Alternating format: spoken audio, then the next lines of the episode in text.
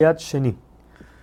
Ahora tenemos el Hoshen. El Hoshen estaba hecho de la misma tela del Efod y era del, el tamaño de él era un Zeret por un Zeret. Cada Zeret son aproximadamente 250 milímetros. Su tela era doble, quiere decir que había una parte que estaba pegada a la piel de Aarón y una parte que estaba encima. Este, este Hoshen se ponía en el pecho de Aarón. Ahora, ¿cómo se, cómo se agarraba para que no se caiga?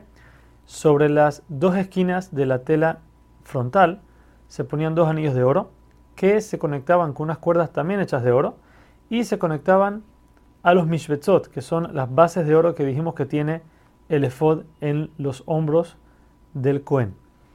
Luego, en la parte de abajo, en las dos esquinas de abajo, en la tela que está al interior, cerca de la piel de Aarón, ahí se ponían otros dos anillos, también de oro, y ahora a este se le conectaba dos, dos telas de lana, dos correas chiquitas de lana, las cuales se conectaban a la correa del efod que viene en la cintura de Aarón.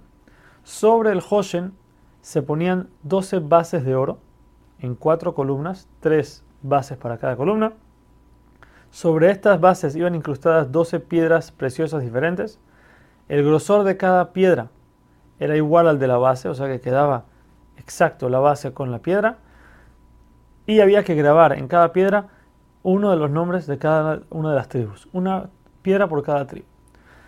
La Torah llama al Hoshen Hoshen Mishpat, la pechera del juicio, porque ya que entre las dos telas que dijimos se había un pergamino con el nombre de Hashem, el cual hacía que cada vez que preguntaban una, pregunta a Hashem por medio del Kohen Gadol, las letras de los nombres de los de las tribus se iluminaban de acuerdo a la respuesta que tenía que hacer. Por esto, el Mishpat quiere decir que él iluminaba o eliminaba cualquier tipo de duda que haya con cualquier pregunta.